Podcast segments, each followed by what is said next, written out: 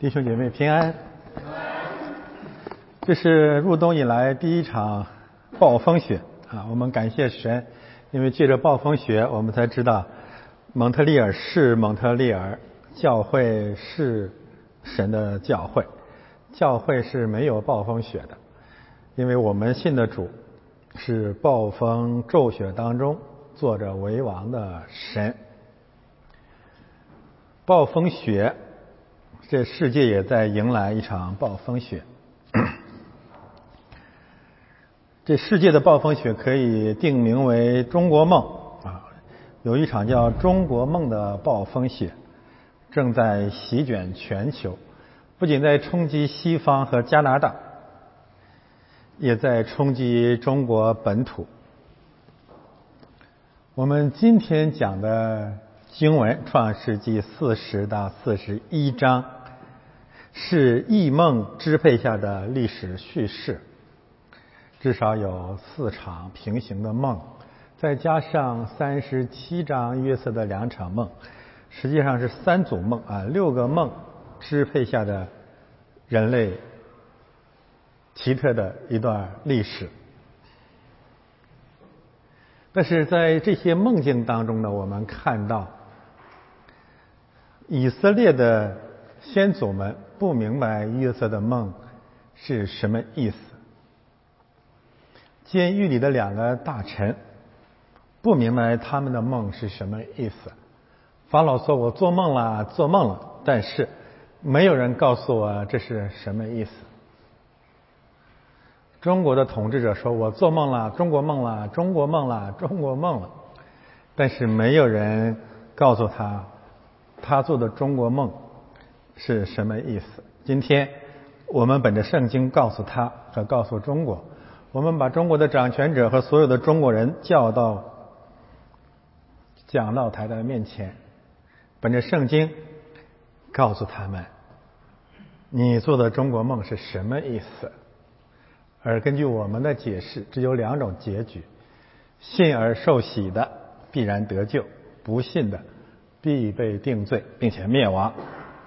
现在我们来看今天的经文的结构，两章经文啊，四十到四十一章。呃，我们可以把它分成三段啊，这大约是啊，这是四十七，七十多节经文吧，分成三段啊。第一段讲约瑟在监狱里面。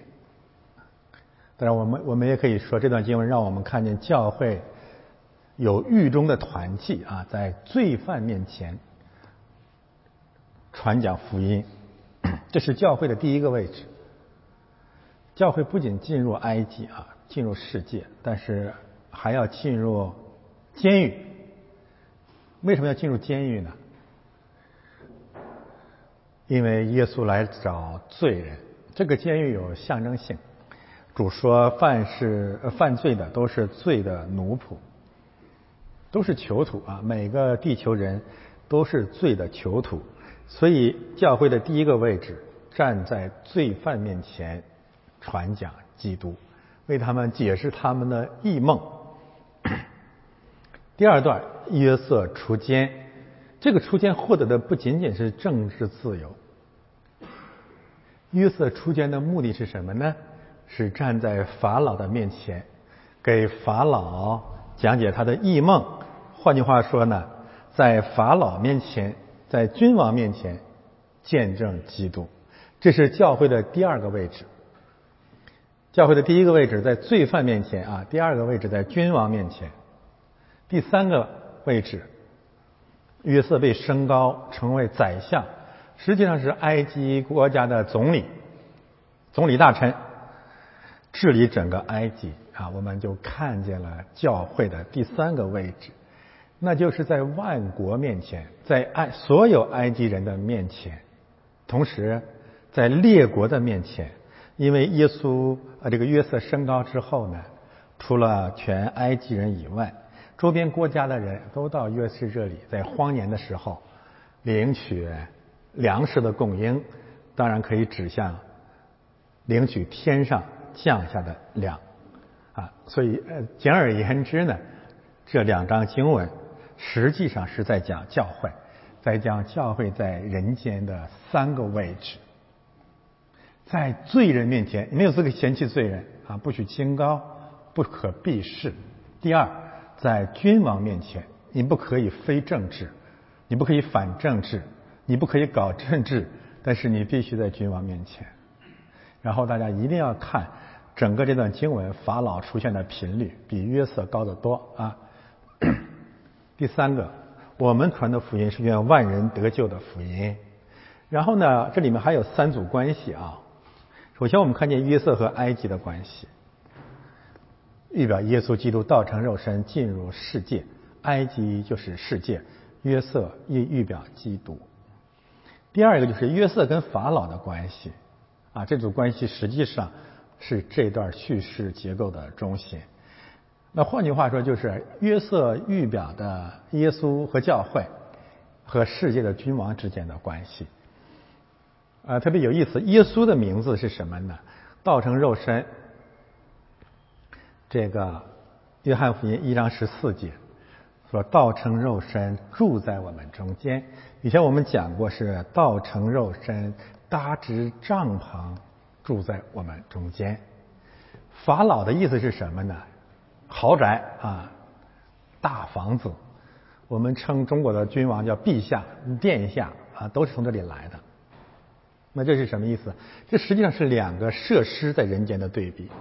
耶稣搭支帐篷住在我们中间，告诉我们他在地上是寄居的，因为他的国不在这地上。法老在地上是建立大房子，从巴别塔到法老，他们把地上当他们的祖国。所以这是两种对比。那教会的使命是什么呢？就是呼喊。法老全是下面的百姓，归入搭支帐篷的基督，这就是我们的使命了。这也是我们为什么要站在君王面前的原因了。没有别的原因啊！如果不是这个原因，那你就不是教会呀，也不是基督徒。第三个关系呢，我们看埃及法老和埃及的关系。等一下我们会详细讲，这里面可能是两个法老，有一个是暴君，有另外一个是改革家。那第一个暴君啊，是一个任性的暴君，生杀予夺，动不动就判人死刑，用监狱监禁啊权贵的私敌，建立秦城监狱的这么一位法老。那我们就会有一个疑惑：上帝会为什么会让这么一个如此任性的啊有权就任性的这么一位暴君做埃及人民的统治者呢？这个问题我换一个角度啊，这是当下一个很热门的话题，那就是统治者、掌权者、政党和这个国家、民族、人民、百姓之间的关系。为什么上帝能够允许这样一个暴君做一个统治者呢？那么，呃，创呃创世纪三十七到四十一章的四十一章给了我们答案。实际上，为什么？因为埃及人是罪有应得啊，这个暴君是人民罪恶赢得的惩罚。那人民的罪恶是什么呀？埃及是一个贩卖奴隶的大国，所有的人几乎都是奴隶贩子，都以奴役别人为理想。埃及的波提法随是个小法老，他可以随意把别人监禁到监狱里，不问青红皂白。他就是个小法老，怎么对付小法老？只有用更大的法老去惩罚小法老。所以，在一个邪恶的国家，怎么对付这些邪恶的官吏？那神就兴起更邪恶的君主。波提法之妻是一个控告别人的淫妇，这种淫妇你怎么办？谁来统治他呢？约瑟没有办法统治这样的人，谁来统治他？法老。久政和善政。善长，等一下我们会看见，这是两个什么东西呢？这个官僚啊，这局长啊、部长啊、中纪委书记啊，这个这个粮食部部长啊、卫生部部长啊，这是两个忘恩负义的小人。这是两一个两个对圣对上帝起初并不相信的罪人啊。那对罪人怎么办呢？赐给他们法老。所以我们看见法老和埃及人的关系，就更明白神是存在的，并且是公义的。一个方面，暴君是暴民赢得的惩罚；但另外一个方面，最终如果暴君不悔改，那么在约瑟面前的法老，就会变成在亚伯拉罕面前的法老，在摩西面前的法老。亚伯拉罕面前的法老啊，几乎举家被消灭，受到惩罚，最后害怕了。摩西面前的法老，葬身于万顷碧涛之下，若不悔改，必然灭亡。好，这是我们稍微的讲一讲这几组关系。现在我们来看经文，这是以后，就是三十九章，约瑟被淫妇诬告，下到了监狱，但是上帝与他同在。埃及王的九正和善长。得罪了他们的主埃及王，这非常非常的生动和形象的告诉我们啊，耶稣下到了埃及，耶稣进入了世界。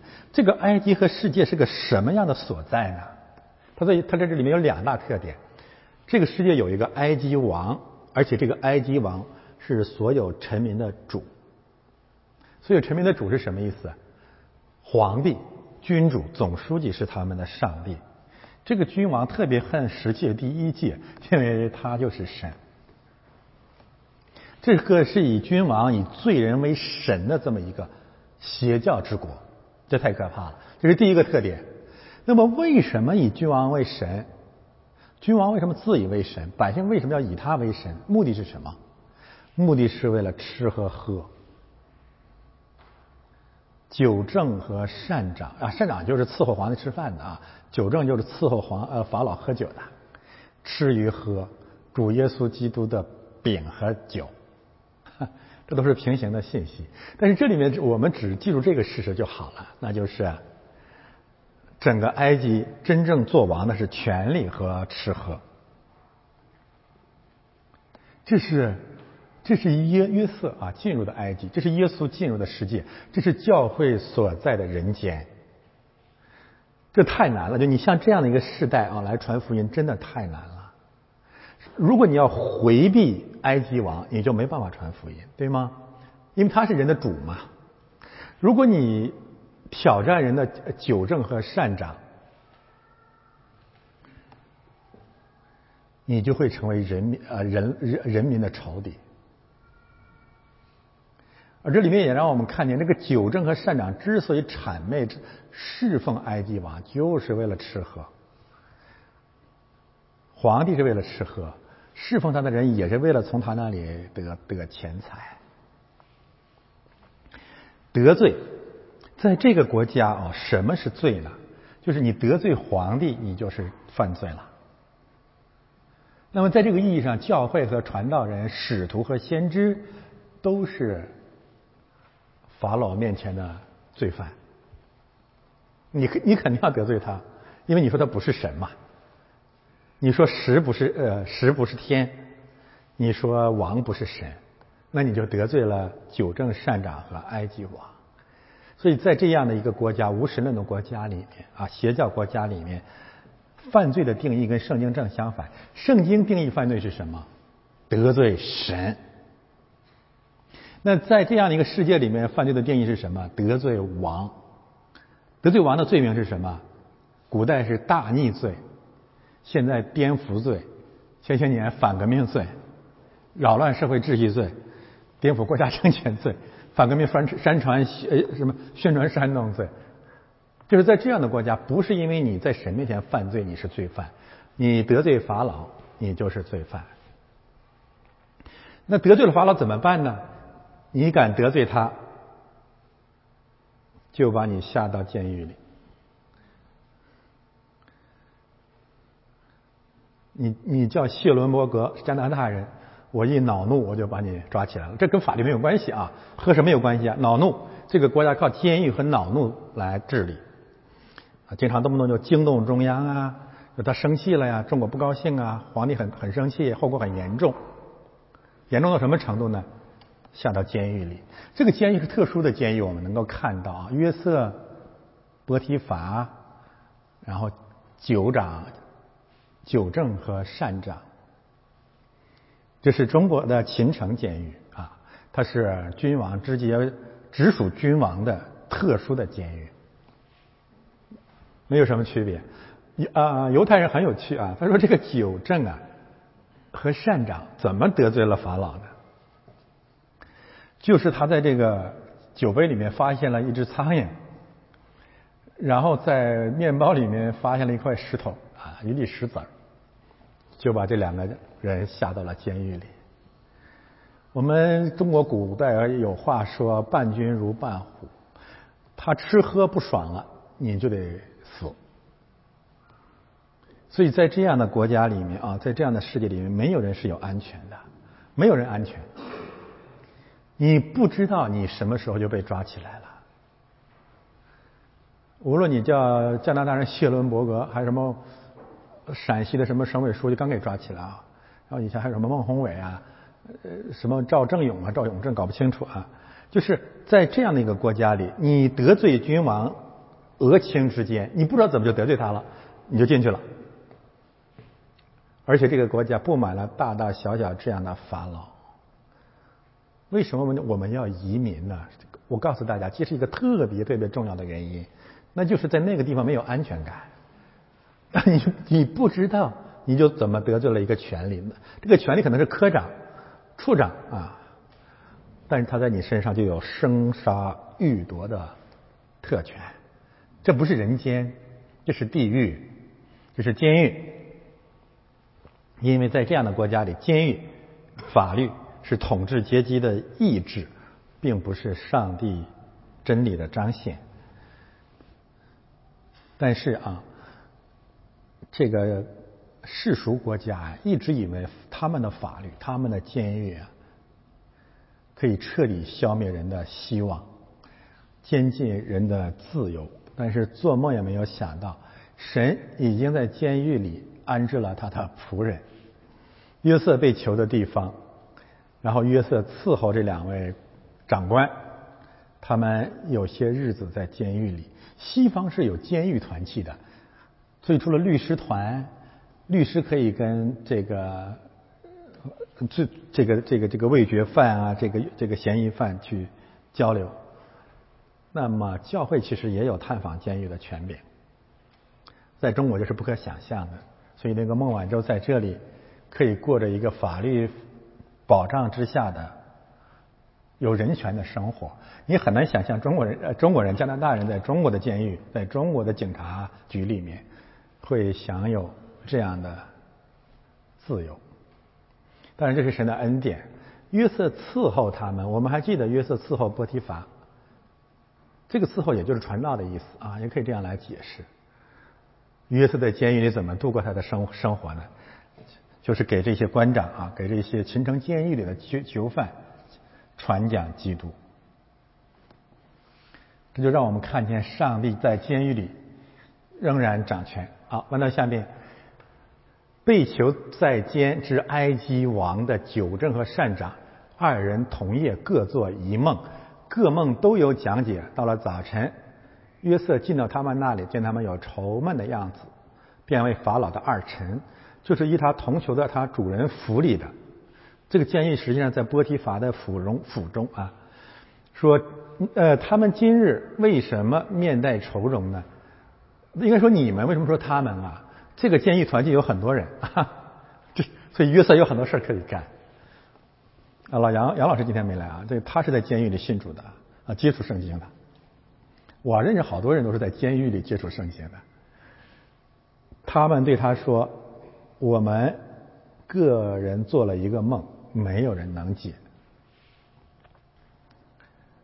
被囚在监之埃及王的九正和善长，他们各做了一个梦。我们看到前面，就是说，这个他们实际上在我们不知道这过了多长时间了啊，就是一直在接受约瑟的传道、服侍、见证希伯来人的神。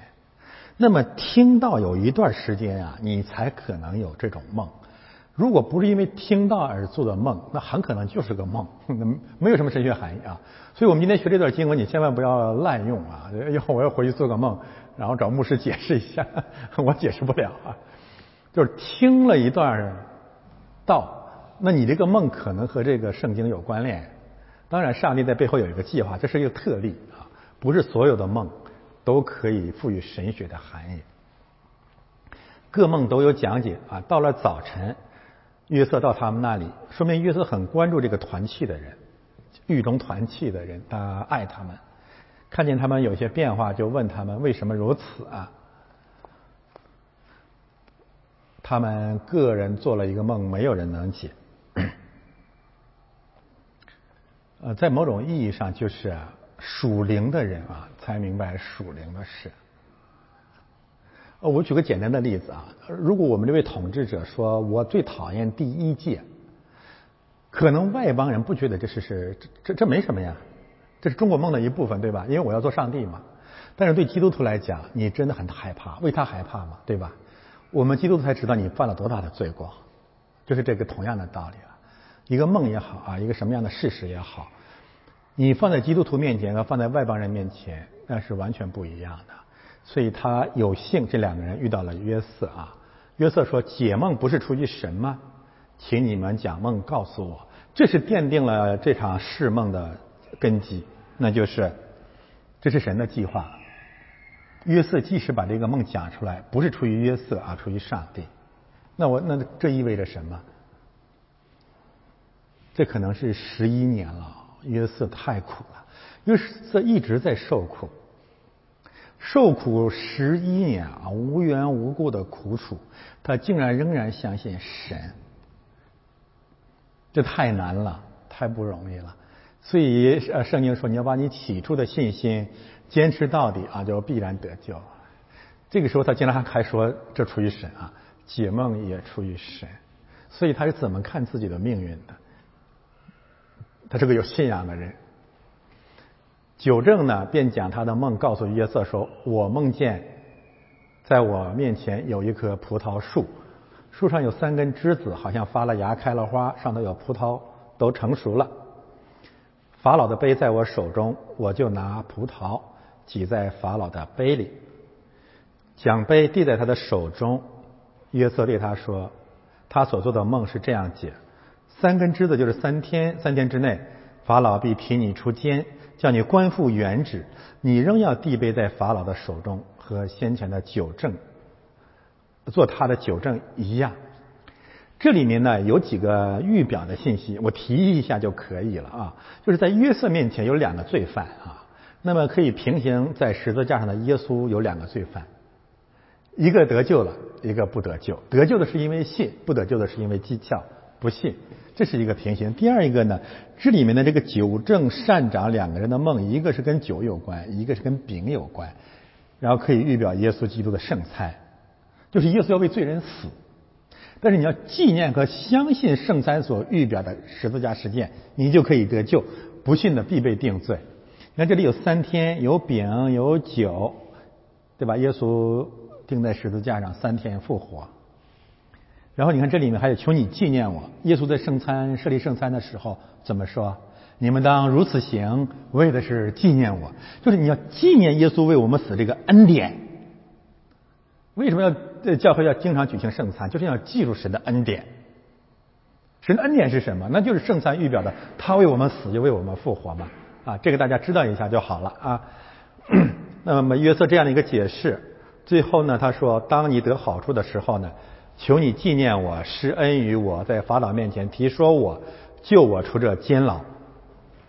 我实在是从希伯来人之地被拐来的，我在这里也没有做过什么，叫他们把我下在监里。这里面有两个，有有有两个要点。第一点呢，就是。约瑟在这个苦境当中还是追求自由的，而且他相信他的解梦，他相信神在记得这个梦在九正身上的计划一定应验，对吧？不然他不会提出这样一个要求，就他相信神的话。所以得救的第一个前提是因信称义啊，这是个义人，他相信。你自己都不相信九正能够出去，你怎么可能出得去呢？第二个也让我们看见啊，在具体的时候找对了的人，你可以跟他讲你的冤情，不是基督徒不是在冤屈当中就是被动的被动的等啊等啊等啊，不是这样子的啊。他还是对这个九正说：“我是无罪的。我在迦南地被我的弟兄出卖的时候，我是无罪的。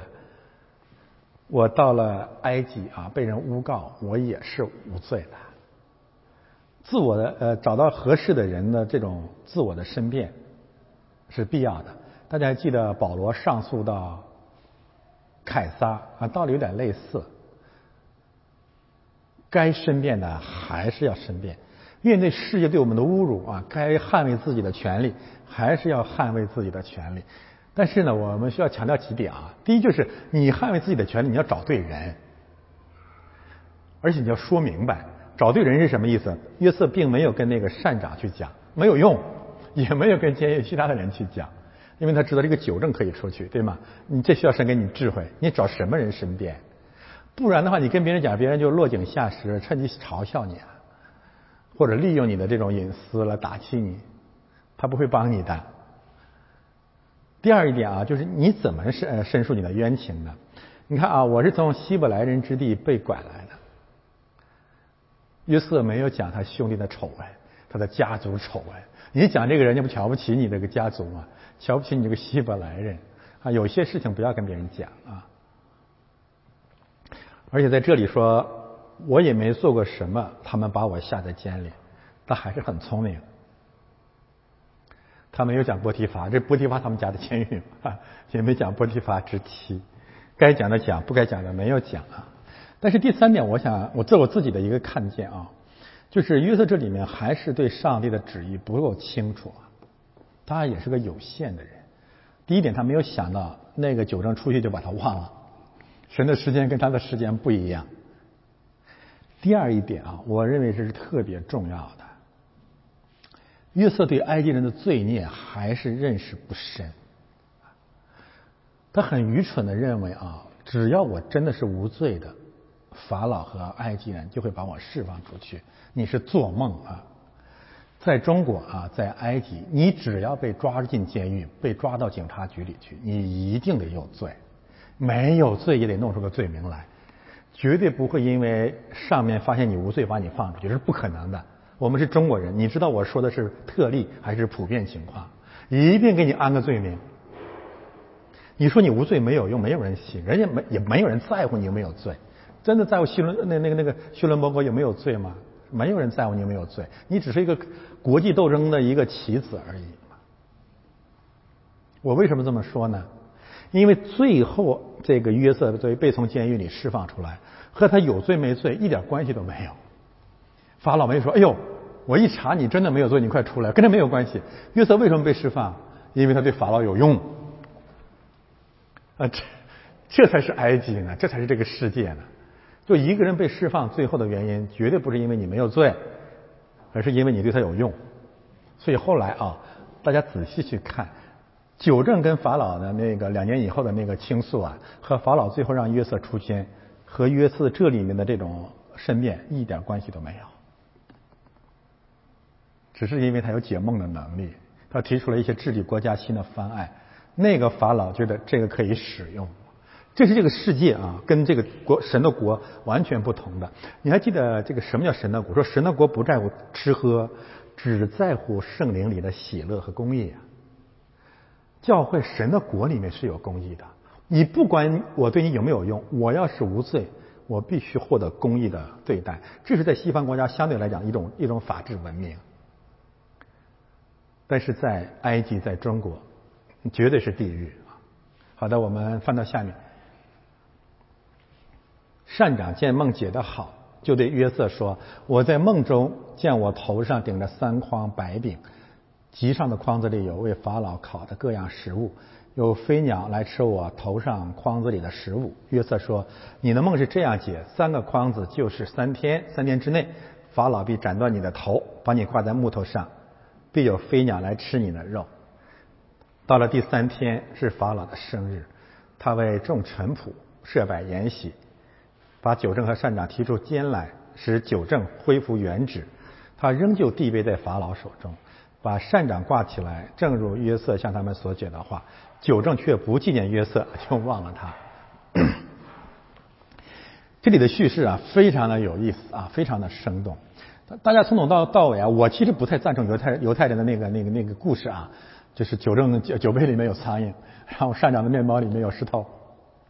大家仔仔细细看啊，就是那个九正和善长被关起来和被释放，圣经我认为是故意的没告诉你理由。你明白吗？如果故意不告诉我们理由，这里面就那意思，那就有意思了。什么意思啊？那就是法老想弄死你就弄死你，想让你出来就让你出来。大家明白吗？这就是世界的王，他不是靠真理、靠法律治理国家，他靠的国，他治理国家靠的就是任性。什么意思呢？就是我对别人的荣辱升迁、生死，呃，这个贵贱。拥有生杀予夺的特权，所以为什么说世界是个地狱呢？就是这个道理了。所以你看，他没有道理的就把他弄进去了，没有道理就把他放出来了，没有道理那个人升官了，没有道理这个死了。你说哪讲理？你没没有道理可讲。在一个没有信仰的国家民族当中，没有道理可讲。那谁什么是法律？我就是法律，法老就是法律。所以这里让我们让我们看见太可怕了，这个世界真的太可怕了。为什么耶稣一定会被弄死啊？耶稣一定要来，就是一定要把我们从这样一个邪恶的地狱一样的世界里面拯救出来啊！善长见梦解得好，这很有意思啊。为什么有人信基督啊？因为有人上台做见证，说我信基督以后不学习就考过托福了。我信基督以后那天从教会出来我就捡了一千块钱。善长见你捡钱了，他就说好吧，我也信。善长见梦解得好，也就告诉我们，如果约瑟对那个九正的解释的结局不是三年以后出监，善长就不会找约瑟了。你明白吗？那这说明什么？他根本不信嘛。很多人信教到进教会信基督，信的根本不是圣经启示的上帝。让我们特别感动的是什么？善长，这也是埃及的权贵，假贵族吧。约瑟在监狱里面，他只是诚实的讲神的话，所以他把这个善长的命运如实的告诉他了：你死，你得死。那我们又跟很多教会不一样，有的时候我们传圣经，人家就会质问我们：你这样讲，你的爱心在哪里？亲爱的弟兄姊妹，爱心不是骗人呐。要信而得，信而受洗的必然得救，不信的也得救。那我能这样讲吗？我说不信的必被定罪，你就说我没有爱心。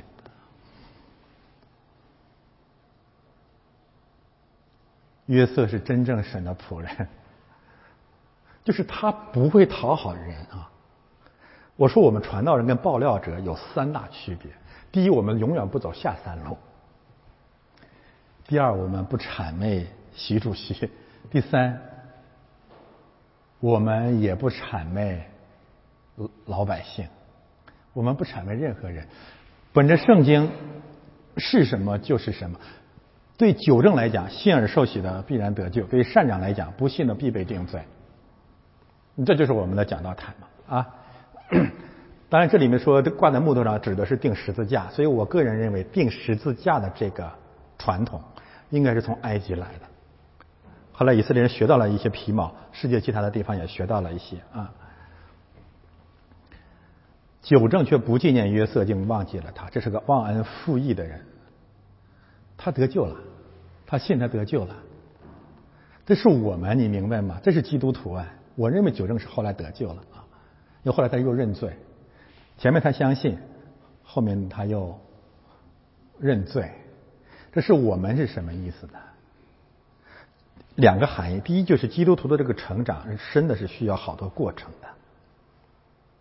我们移民也好，我们信主也好，实际上神给了我们很多的恩典，但是我们实在是忘恩之人。时间一长了，上一次上帝赐给我们的神迹和恩典，我们就会忘得一干二净。回过头来就是上帝，你是不灵的神。或者时间长了，时间真是摧毁人的这种信念啊，摧毁人的感恩之心。所以九正忘了约瑟，这位九正需要一个新的机会，重新去纪念神的救恩，然后呢，继续相信，继续得救。这是咱们这个教会和别的教会讲的信仰的天路不同的地方。我们不相信一次的得救永远得救。我们我们讲像九正一样，要持续的相信，持续的悔改，持续的得救。好吧，我翻到下面，过了两年了，法老做梦，两年啊，我觉得对约瑟真的很残酷啊。这里面告诉我们是十三年啊，前面是十一年，这个时候已经是约瑟被卖第十三年到埃及了。本来我们以为到十一年我们熬出头来了。但是没想到上帝又给了我们两年，我们生气，我们绝望，也可能十一年你都不会绝望，但是后最后这两年你会绝望的。这个时候怎么办？这时候真的是需要信心。你还相不相信啊？就是上帝又延延长了两年时间，在他老人家看来，这两年的延长对你是最好的。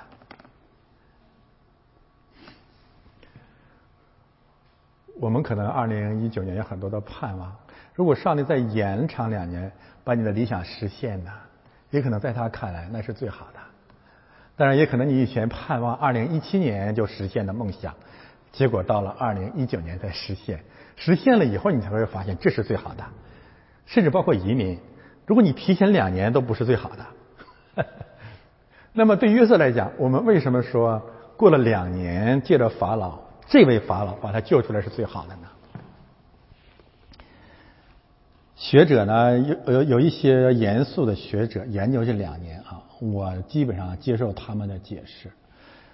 呃，按照这个比较精确的来计算的话呢，约瑟过了两年的这个这个时候的约瑟啊，应该是主前二二三零年。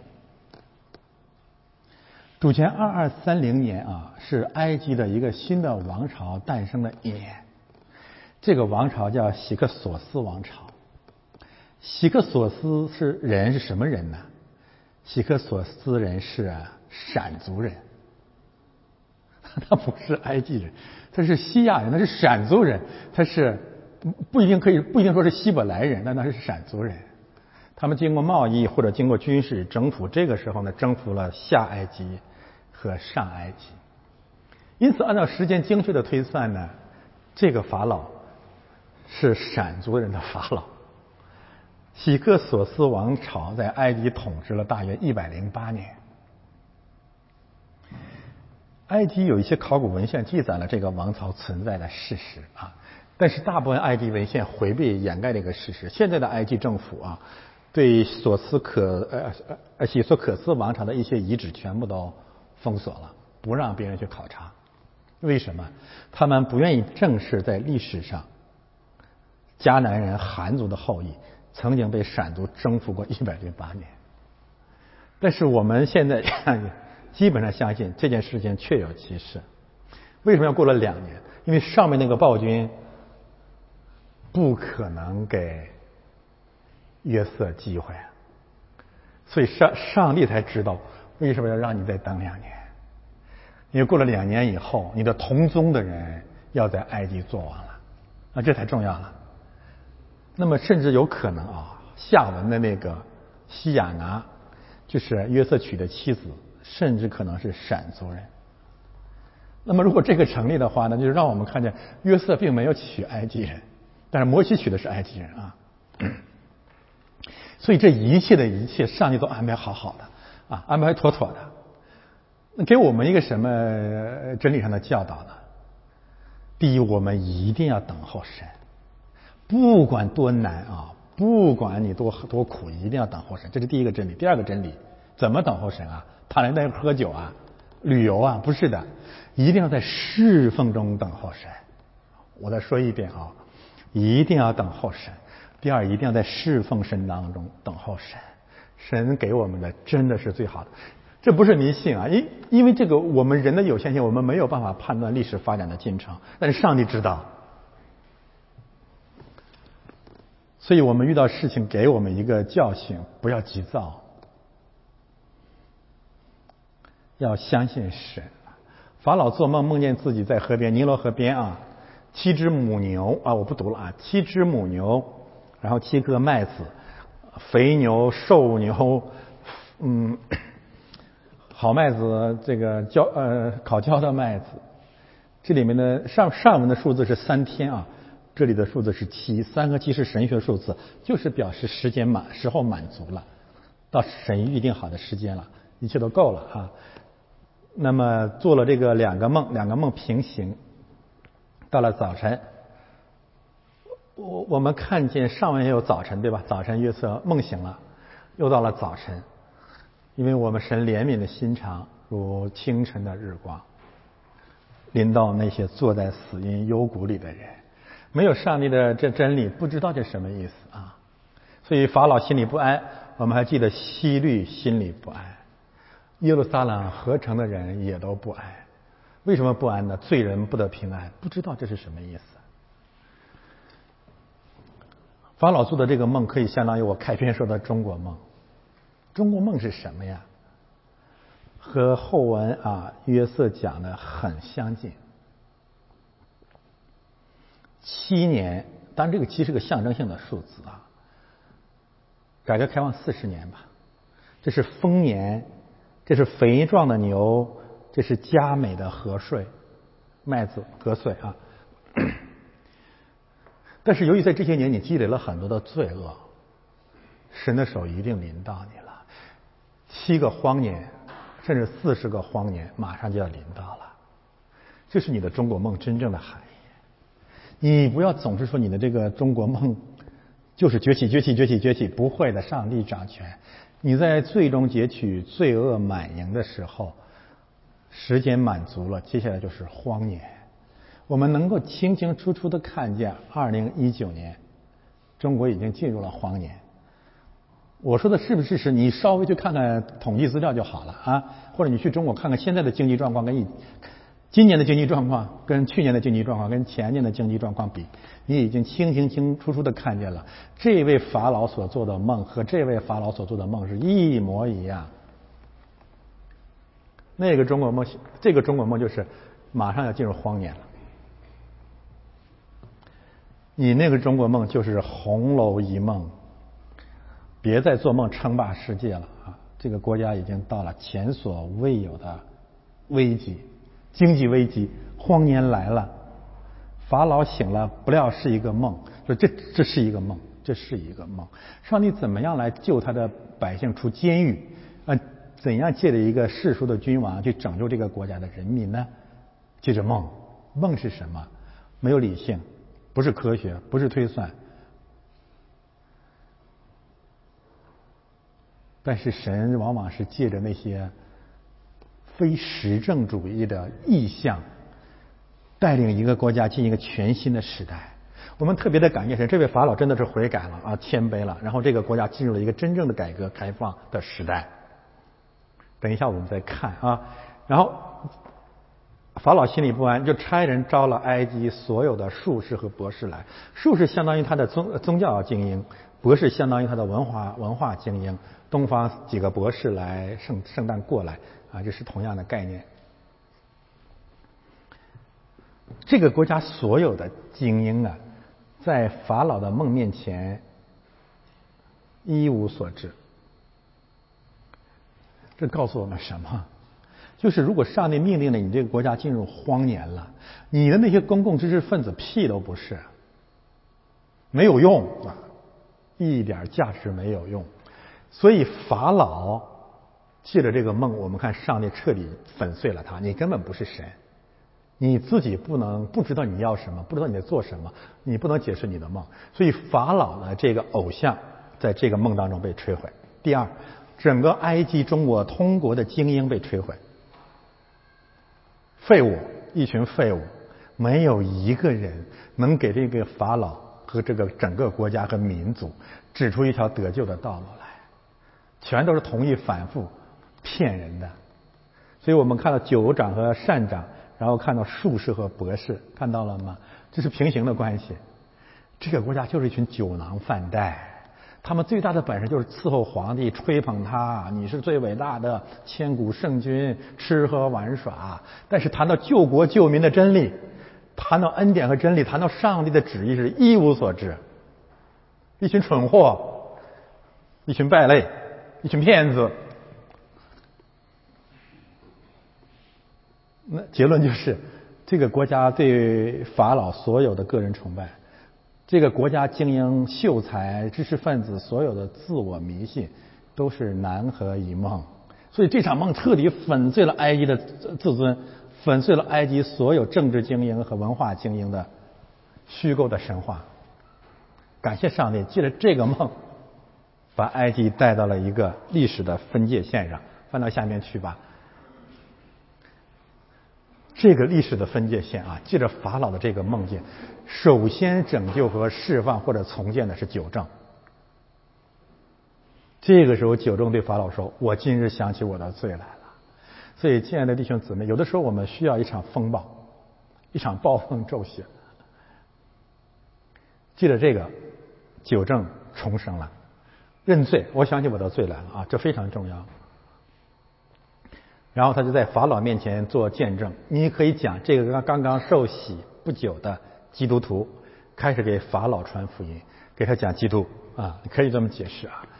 从前法老恼怒臣仆，把我和善长下在护卫长府的监里。我们二人同夜各做一梦，各梦都有讲解。在那里同着我们有一个希伯来的少年人，这个时候约瑟应该二十八岁了啊，是。啊，那个时候是二十八岁，现在是三十岁，是护卫长的仆人。我们告诉他，他就把我们的梦圆解，是按照个人的梦圆解的。后来，正如他给我们的圆解的成就了，我官复原职，善长被挂起来。他如实的啊，就是你怎么给一个掌权者传福音啊？实实在在的把你从生的过程告诉他。这是你想到了谁啊？那就是保罗。保罗在那个。西律王，另外一个西律王啊，在西律王和总督面前讲了他是怎么去大马色得救的。你诚实的把你得救的见证告诉告诉他。法老就差人去招约瑟。如果这个法老是喜克索斯王朝的第一任君主啊，那他这个反应我们并不奇怪。希伯来人，他知道希伯来人是谁。所以他立即就采取行动，但是这个立即采取行动，让我们看见了什么呢？这个法老开始降卑自己，他觉得自己是无知的，他也承认这个国家、这个民族、这个贵族的精英也是无知的，没有办法，我们得另请高人。那么九正的这个见证有效了，这个动这里面要有平行有六个六个动词啊，就是迅速的恢复了约瑟的自由，急忙。带他出监，刮头洗脸换衣裳，剃头洗脸换衣裳，进到法老的面前换衣裳。我们要记记住啊，约瑟前三十年，他的历史就是不断被人剥皮剥掉衣裳的历史，被以色列人剥掉衣服，被淫妇剥掉衣服，他的光环啊，他在世界上所有的遮盖全部被剥光了。现在开始在基督里一点一点给他披上。华美的衣裳，这就是我们大祭司啊，撒加利亚，撒加利亚书里面讲啊，大祭司约书亚，上帝说在魔鬼面前啊，说给他披上华美的衣裳，魔鬼控告他，然后上帝说撒旦，我责备你啊，耶和华责备你，这不是从神，这不是从火里捡出来的一根柴吗？然后上帝说。给他披上华美的衣裳，脱去污秽的衣裳，披上华美的衣裳。进到法老面前啊，与这个翻译的不是很准确，站在法老面前，甚至站在法老之上。约瑟从监狱里出来了，我们看中国很多的宫廷喜剧，你蹲秦城监狱出来了，到了法老面前干什么呀？五这三拜九叩啊，感激涕零啊，啃皇皇帝的脚丫子啊，抠头如捣蒜啊。不对，亲爱的弟兄姊妹，那不是教会，那不是基督徒。基督徒从监狱出来，站在法老的面前，这一幕让人太震撼了。这叫希伯来人，这叫有信仰的人。你算什么呀，法老啊？法老对约瑟说：“为什么法老对约瑟说啊？他不懂吗？法老对约瑟说，告诉我们什么？这个法老真的是一个啊，有一点点像邓小平吧？你知道中国为什么要改革开放啊？改革开放什么意思啊？就是我不行了。”我得跟人家西方学，我们把那意识形态那些什么花里胡哨的民族主义的吹嘘都拿一边去好不好啊？那没有用。什么改什为什么改革？为什么开放？就是我不行了，我跟人家学吧。所以国家有了是四十年的呃繁荣发展吧，虽然罪恶累累啊。那让我们看见一个什么伟大的真理？一个国家、一个君王、一个家庭，我们自己怎么样才能繁荣啊？才能兴盛呢？只有一条道路。怎么是什么？真的在神面前降卑呀？还吹嘘呢？还还还天下老子天下第一呀？这就是什么？这是两个法老的道路。自高的法老一定降为卑，一定把你打烂。你等着瞧，二零一九年就是你这个法老梦碎的一年，碎的是丑不堪言。但是什么时候你跟这位法老来学一学，在神和神的神的仆人面前？有一个谦卑的心态，然后我们就会看见埃及，甚至埃及为普天下的人迎来了一个真正的改革开放的新时代。所以法老对约瑟说：“我做了一个梦，没有人能解。承认我自己和我这个国家的人都是无知的。你能不能不要在时代广场弄一个什么新华社的东西？就我们我们中国人最牛，牛什么？你有什么呀？不就孔子学院？”中国的术士和博士叫孔子。我听见人说，你听了梦就能解。约瑟回答法老说：“这不在乎我，神必讲平安的话回答法老。太伟大了，这才是神的仆人。我不谄媚你，但是我也不会利用这个机会高抬我自己。我要告诉你的是，我跟你讲的是上帝的话。”大家要知道啊，在这个埃及啊，不管你是喜斯喜斯可斯王朝也好，埃及这个法老文化这个千古一律，什么意思呢？法老就是神。预测是在找死，你明白吗？呃，你回到创启示录，你看那个约翰说在主日，我被感动。你知道那个约翰要冒多大的风险？因为在凯撒罗马帝国皇帝凯撒统治的国度里面啊，别人是不能成为主的，因为凯撒是主。就像现在今天嘛，为什么这个不喜欢第一届呢？这个统治者，因为他觉得他是神嘛。为什么把他的像挂在教堂里面，取消耶稣的像嘛？这是一个多么无耻的人啊！多么不怕上帝的人！那你站在他的面前，你说我给你讲讲，上帝要跟你讲话了。第一就是你不是上帝，第二，我现在跟你讲的是神的话，你要听。约瑟真的是不怕死啊！今年的教会，你的勇气到底在哪里呀？你都不用说你在法老面前讲神了，你在干什么呀？看见法老跑的是狂奔五百里啊！法老降杯，新时代即将开始。翻到下面去，法老又对约瑟说：“再一次请教约瑟吗？这个法老真是了不起啊！所以我们不是那种什么政治意识形态的二元论者啊，真的有的君主是伟大的君主，但是这个伟大的君主不是因为他认为他伟大，而是因为他认为他自己很谦卑。我们为中国，如果我们爱真的爱中国的话，为中国祈祷一个谦卑的法老，中国就真得救了啊！法老对约瑟说。我梦见他把那个梦重复了一下，但这里面有一个叙述上的偏差，呃，这个侧重点的不同。大家一定要记住，圣经是神的话，圣经圣经太伟大了。这个重复绝对不是简单的重复啊，我只是把结论告诉你们，它的这两个重复是有侧重点的。侧重点在哪里呢？不在丰年，不在七个丰年上，而是在七个荒年上。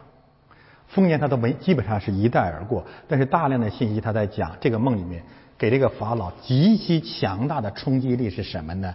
是荒年，是又软弱又丑陋又干瘦、枯槁细弱、被东风吹焦的那种凄惨的景象。一个国家怎么能够得救啊？一个民族、一个个人怎么能够得救啊？那就是你真的在上帝面前看到，如果不悔改，你的那个结局就是地狱。你如果不相信这一点啊，如果你只只相信所所谓信耶稣得好处，你的信仰是不完全的。你一定要看到，上帝是一个审判世人的上帝。所以这个法老是一个从政治的角度来讲啊，是一个居安思危的君王。那么从神学上来讲，他是一个相信上帝一定审判罪人的上帝。七个丰年真的要结束了，七个荒年马上就要来到了。他为这一点向约瑟祈求。所以我们看到这个法老跟《使徒行传》十二章那个希律王是完全不同的。希律王自以为神，逼迫教会。不相信教会向他宣告的不不悔改必有七个荒年，不悔改必然灭亡。但这个法老相反，他非常严肃认真的对待传道士告诉他的即将到来的荒年。好，翻到下面，约瑟对法老说：“法老的梦乃是一个。大家看我标出来的红色的颜色，就是神的旨意已经临到你了。七个母牛，好母牛。”好啊，丰年，丑陋干瘦的母牛，荒年，麦穗啊，也是平行的这样的一个信息。好日子结束了，你要预备过苦日子，就是这么个简单的意意思了。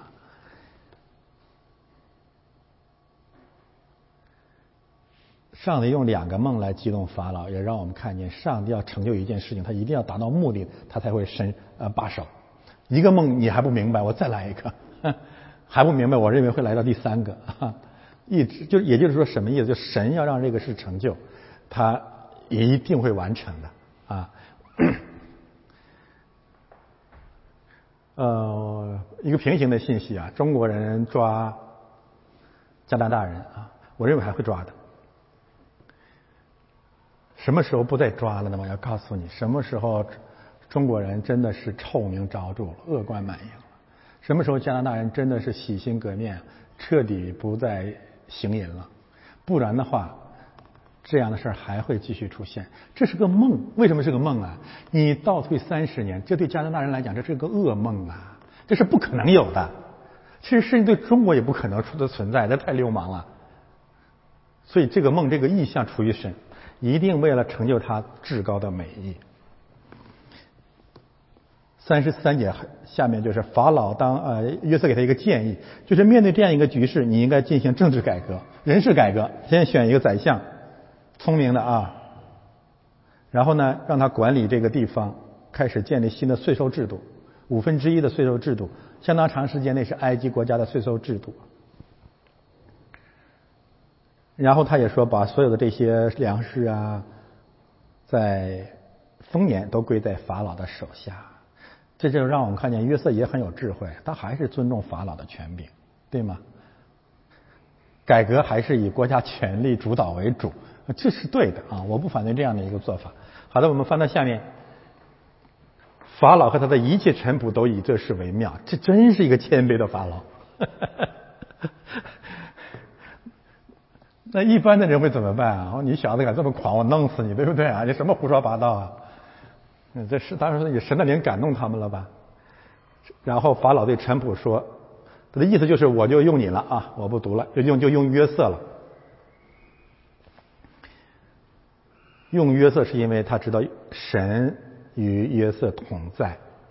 然后呢，就是你所有的人都要，所有埃及人都要听你的话，一人之下，万人之上，宰相、总理啊，就这么个概念。这场改革就开始了啊。然后呢？”法老摘下戒指，给他穿上衣服啊，戴上金链，又给他派了一辆这个宝马呀，还是什么什么车呀，我也不知道啊，最好的车，所有人都在他面前匍匐，派他治理埃及的全地。这是一场地地道道、真正的伟大的埃及历史上的最伟大的一场改革。一神论的信信仰可能建立起来了，然后整个国家有政治改革、经济改革、呃行政改革，然后他们埃及迎来了繁荣的七年。然后呢，带领普天下的人顺利度过了七个荒年。如果我们啊，当然我们把这个伟大的这场变革归因于上帝的手了，神的计划和他的仆人。但是相应的啊，我们也看这样的一场伟大的祝福，就是来自于掌权者的谦卑，太重要了。我们可以得出这样一个结论：掌权者越狂妄。这个国家就若越像地狱，掌权者越谦卑，这个国家就会越繁荣。这是铁律，这是神的定律。然后呢，约瑟自己的生活有些改变啊。法老对约瑟说：“我是法老，在埃及全地，若没有你的命令，不许人擅自办事，分权啊，把权力全分下去了。现在我们的中国这个道路是相反的，集权都是我的，命于一尊。”法老赐名给约瑟，叫撒法纳退巴巴尼亚，这是个埃及人的名字啊。实际上没有人知道是什么意思，有好多解释，大家看我的奖章吧。我这里面只告诉大家一个应用，那就是取一个埃及人的名字，就告诉我们约瑟像埃及人，要做埃及人。法老尊重他，但是让约瑟要做一个埃及人。教会在任何地方像什么人，要做什么人啊。又讲安城祭祀波提菲拉的女儿西亚拿给他为。妻，约瑟就出巡，就出去啊，巡行埃及地。安城的祭祀波提菲拉的女儿西亚拿，犹太人写了很多关于约瑟和西亚拿的爱情故事，可以拍成电影，很动人，很美啊。那么，安城是当时这个在今天这个开罗西北大约六英里的地方。是当时这个太阳神教崇拜的中心，波提菲拉和那个波提法有点像，啊，很像啊，字根很接近，意思都是，呃，他出于太阳神的意思。他是这个大城的祭祀。安城如果是当时最大的宗教中心啊，就意味着约瑟已经进入了上流社会，娶了贵族的女儿，就就是这个概念。但更重要的是什么呢？他是娶了娶了异教祭祀的女儿，雅西拿的意思就是属于女神的，所以这里面有两个特别重要的含义啊。第一点呢，就是这是在精神上、在神学上掳掠埃及人，就是把异教的人带到了真的带到了教会当中，这是一个概念。第二个概念是什么呢？我刚才谈到了，如果这个西亚拿真的是闪族人。他就让我想起了谁呀？想起了撒莱或者撒拉。撒莱原来是月神崇拜的这个女人，西亚拿是太阳神崇拜的女人。他们都是闪族人，甚至都可能都是希伯来人。那么希伯来人、闪族人，亚伯拉罕在大河那边侍奉别神，就告诉我们，在一段时间之内，即使是上帝的选民，也可能堕落为邪教徒。但是感谢神，借着约瑟又回来，用相当长的时间内，向沦陷在埃及邪教崇拜当中的闪族人来传讲真正的福音。所以这个西亚拿，我是觉得精神上回家了。这个婚姻是蒙神祝福的，因为后来他的两个儿子是被上帝祝福的。西亚拿，西亚拿的命运也让我想起了这个中国的，我自己觉得有点像世界第一恶妇的华春莹。啊，这个卢沙也好像也很像，就是这些人其实都是异教的邪教的女祭司，是没有得救指望的啊！我看见他们真的是感到特别的绝望。一个女人，一个什么大使之类的啊，好像最近这个昨天嘛，加拿大又抓了又抓了一个中国人，互相抓吧，抓了六个中国人好像是。我没太细看啊，带头的一个人是什么？呃，叫什么名字？叫叫叫陈宗涛，是国际第一鸡头啊！就是他主要的工作是负责把中国的女人贩卖到美国、加拿大、澳大利亚去卖淫。总林林总总的这些恶妇鸡头啊，如果没有这种神迹，就像西亚拿，如果不遇到约瑟，我要告诉大家是不可能得救的。他们只是地狱的燃料。真的，每次我我看见那个叫华春莹的中国的这个外交部的发言人，我真的是战栗。他怎么可以那么以说谎为职业？然后呢？以别人的苦难作为幸灾乐祸和幽默的口实，求神给他们赐一赐给他们一个叫约瑟的人啊，把从这种邪教、太阳神崇拜的这种邪教当中呢，把他们拯救出来。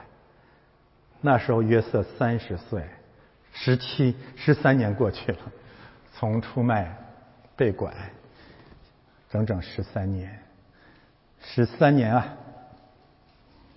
约瑟终于被高升。好，翻到下面，约瑟被高升，当然可以预表耶稣基督。今天我们读的腓利比书啊，降到最卑，然后升到最高。升到最高干什么呢？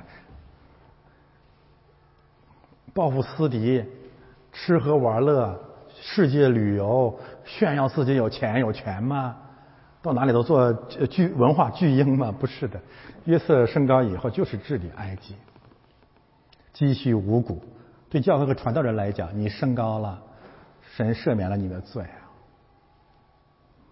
抬举你做祭祀，你唯一的责任就是按时分粮，没有没有别的，没有别的。升高之后就是侍奉神，侍奉人。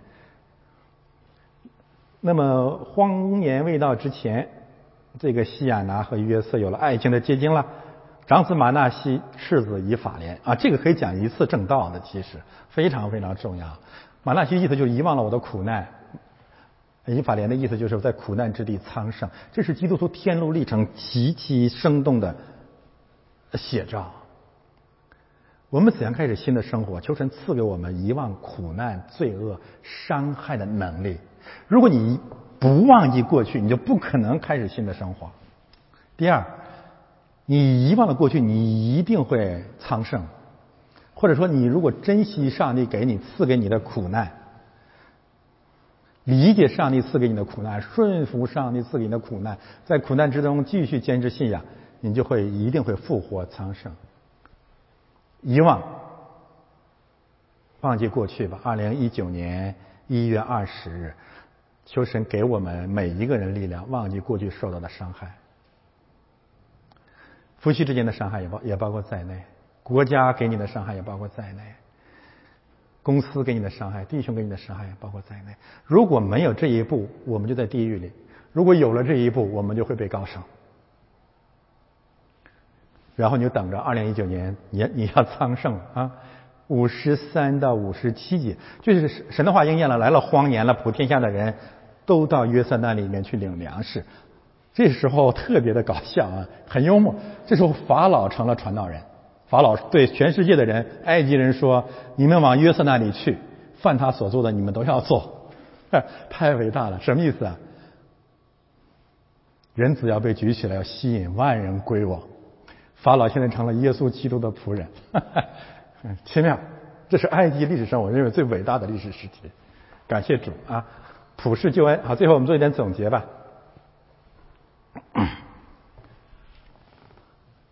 约瑟在埃及，约瑟在法老的面前，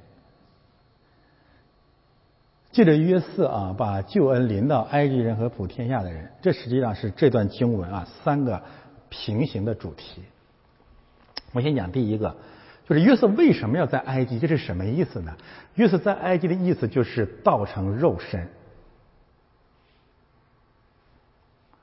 就是耶稣基督上帝的儿子一定要进入这个世界，那么他为什么要进入这个世界呢？因为他爱我们，因为神爱世人，他来寻找罪人。那神寻找罪人，神爱我们的目还有一个是什么目的呢？那就是让我们彼此相爱。这个彼此相爱不仅仅指教会里弟兄姊妹的彼此相爱，也包括我们上个主日讲的，你要传讲那个是孤儿寡妇的那位上上帝的上帝。所以这里面有些相关的经文，约翰一福音一章一到十四节，就是耶稣道成肉身住在我们中间了，他是我们的神，我们的神是道成肉身的神。是约瑟在埃及所见证的那个神，然后约翰一书四章一到二十一节反反复复的告诉我，不承道不承认道成肉身的，就是邪教。为什么对道成肉身的真理强调如此如此的极端呢？因为为了反对肉身成道的骗局，为了反对假清高的那些邪教徒，基督教不是个避世的宗教，基督教是一个进入世界的宗教。腓立比书二章一到十八节再次让我们看见，耶稣啊，约瑟还好一点，为什么？约瑟进入埃及是什么原因啊？没办法嘛，别人把他卖进去的呀，连拐带骗，怎么进监狱的？一脚踹下去的，对不对啊？赶下去的呀。约瑟怎么呃，耶稣怎么进入这个世界？自己来的呀。约瑟可以预表基督，但他不是基督。没有人愿意走耶稣基督的道路，约瑟是被迫的，耶稣是主动的，他降为自己，他来自他来自杀，他来找死啊！他爱我们，他自己来的。我这里面写了一条要无耻清高的温注，什么意思啊？如果你不承认这个道成肉身的真理，你不仅是邪教徒啊！你就根本不不会得救，你也不明白什么叫啊这个神的爱。当耶稣基督上帝的儿子都进入埃及、进入世界、进入蒙特利尔来找罪人，你怎么那么无耻？你清高什么呢？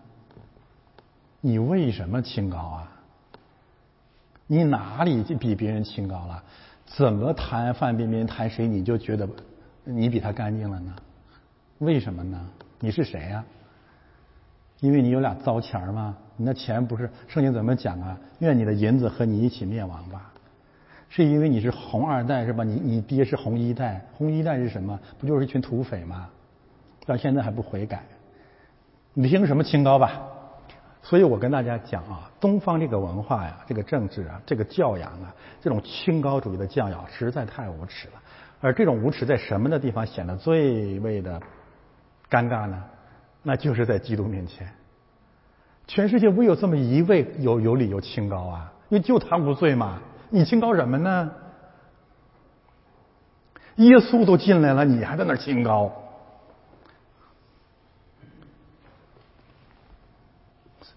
所以原因是告诉我们，这里的经文不断的告诉我们，这是猪嘛？呃，以赛亚说说猪说我要离你远点，因为我比你圣洁。但马太福音又告诉我们，不要把福音扔给猪，它回头会来咬你的。为什么要来回头回过头来咬你呢？因为他觉得你伤害了他的清高。那理由是什么呀？不敢彼此相爱，没有爱心。没有爱心的人都会玩清高。但是真的是让我们看到这个故事啊，约瑟在埃及的故事的第一个真理：我们信的神啊，是一个进入埃及的神，不是一个清高避世的神。这太重要了，没有这一条，你根本信的不是基督教，你信的是佛教嘛？你就换了一个基督教的牌子在那里面去修行嘛？那跟我们有什么关系啊？你能你能进天国吗？你一定下地狱啊？为什么呀？因为你否认道成肉身嘛。第二一个平行的信息就是他来做王。约瑟进埃及，不仅进埃及，站在法老面前，旧约王的词出现了。二百五十两将近三千次吧，法老就出现了二百六十八次，创世纪四十一章就出现了五十七节经文出现了三十三次，新约的王出现了将近两百次，什么意思啊？你凭什么劝导我、逼迫我不要讲政治啊？不要讲习近平啊？你的圣经根据是什么？那我还讲不讲圣经讲的神呢？我为什么要绕开他呢？我绕开他讲的还是圣经吗？所以第一点就是我们要进入埃及，第二点你还得站在世界的王的面前。不站在世界之呃王的面前的教会不是教会呀。相关的经文我们这里没有没有引用，真是浩如烟海。为什么要站在世界之王的面前呢？因为耶稣来干什么？他来做王啊。那个新约当中的这个“王”的词，大部分讲的是耶稣来做王。他来做王什么意思啊？他是万王之王，他高于所有的王啊。他他是万王之王是什么意思啊？那就是他和他的仆人有权柄责备世界的君王。那么问题在这里，你责你骂人家干什么呢？你是不是要骄傲啊？你是不是嫉妒人家的权柄啊？你是不是因为受了伤害，所以你要报复啊？不是的，责备君王的第三个原因就是第三第三部分。为什么要站在君王面前？因为从旧约到新约，我们讲的基督事件的核心意义就是出埃及。你可以把整个旧约都打开啊，实际上先知、使徒、律法书、诗篇、诗歌、智慧书讲围绕着一个核心事件在讲，就是出埃及。大家要这样读旧约，你才能读得明白啊。为什么约瑟进埃及这么重要啊？因为紧紧接下来就是出埃及记。然后就是摩西的律法，就是从埃及路上出来的啊。然后整个的什么先知书、诗篇、赞美这个这个这个这个智慧书，讲的事件就是以色列人啊，我是领你们出埃及的神。那为什么要责备君王？核心事件是出埃及，怎么能出埃及？为什么出不了埃及呢？因为埃及的法老世上的君王把神的百姓扣留在埃及做奴隶。这逻辑清晰吗？严谨吗？所以你一定要进埃及，然后你一定要站在法老的面前，然后你不要推翻他，你不要是搞政治，你不是要跟他革命干什么？摩西跟法老说什么？容我的百姓去，好在旷野侍奉我。多少次啊？整整十次啊！这是教会啊，这是约瑟，这是保罗呀，这是约翰，这是彼得呀，这是教会要做的事情啊。那么我们到哪里站在法老的面前啊？主耶稣吩咐我们：天上地下所有的权柄都赐给我了，所以你们要去，使万民做我的门徒，给他们施洗。所以，我们我们的结论很简单：我们信的是道成肉身进入埃及的神，不可以清高了啊！第二一个，他来做王，所以我们必须站在世界的王的面前。第三点，站在世界之王的面前，不是要搞政治，站在世界之王的面前责备他，你让我的让神的百姓去。如果我们不讲这种正教，教会就是这个德行了。这是华人教会，只有这六种教会，六种假教会，六种邪教。我说的彻底一点，蒙特利尔大部分教会都是这种邪教。得罪人了吧？那看我说的是不是事实？第一个就是我说无耻清高的温主，第二个就是肉身成道的爱秀。他他们跟那个道成肉身完全相反的，肉身成道，自觉得自己信了基督了，就比别人高高高高不得了了，道理啊、生命啊什么的，然后还秀爱。我真是看见一些教会感到特别特别的无耻和可笑，什么圣诞节呀，什么感恩节呀，到医院呐、养老院呐、孤儿院呐，啊发点什么呃什么爱爱爱爱心的点心啊，但是更重要的是不忘了照两张相，然后到什么网络上去晒一晒啊，你多无耻啊！哪有去给人搞救急的还发照片的？你以为你是基督徒作家呢？但更重要的还不是这一点啊！亲爱的弟兄姊妹，我们教会不是慈善机构。你去养老院，你去孤儿院，我不反对。那你去干嘛去了？你敢不敢说孩子啊、老人啊，你们很苦、很不容易、很可怜，但你们也是罪人，不悔改也要灭亡。你如果不是有这个目的，你去干什么呀？那用得着你去呀？教会是干什么的呀？更一些一些更无聊的现象是什么？对你的祖国的苦难，你从来都不敢看到加拿大来演爱心来了。所以我经常说什么叫中国的基督徒啊？什么叫中国的勇敢啊？就永远在最安全的地方勇敢，永远最下三滥的地方这个属灵，永远在最无聊的地方吃人。石头下铁的妖孽，现那你说你教会不讲这些，你干什么呢？其实不，他们不知道他们干什么，然后在教会里面就拿石头打人喽。别人的肉身软弱啦，别人有罪啦，别人的隐私我知道啦，然后或者就砍自己，到台上做见证。哎呀，哦，我悔改啦，我好痛苦啊，耶稣跟我同在啊。哎呀，game over 啊！我真的希望华人教会这种无耻的演出该结束了，哪有功夫看你这一套啊？你你你你你往华人教会去看，是不是都这一套啊？为什么这一套无聊嘛？没事干嘛？吃喝玩耍的好表，敬岁月静好表。去教会干什么？吃啊喝呀，人家教会很好啊，又组织旅游去喽，今晚又聚餐。